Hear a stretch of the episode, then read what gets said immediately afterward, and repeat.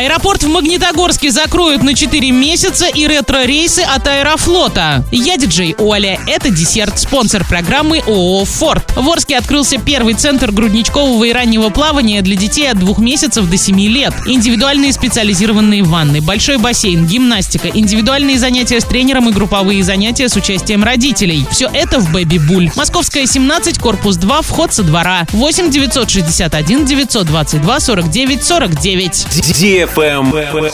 News. Аэропорт в Магнитогорске, которым также пользуются и жители Оренбургской области, закроют на 4 месяца. Это связано с ремонтом взлетно-посадочной полосы. Он будет закрыт с 1 июня по 1 октября. В этот период магнитогорцы смогут летать из аэропортов Челябинска и Уфы, куда запустят дополнительные поезда и автобусы. Лайк.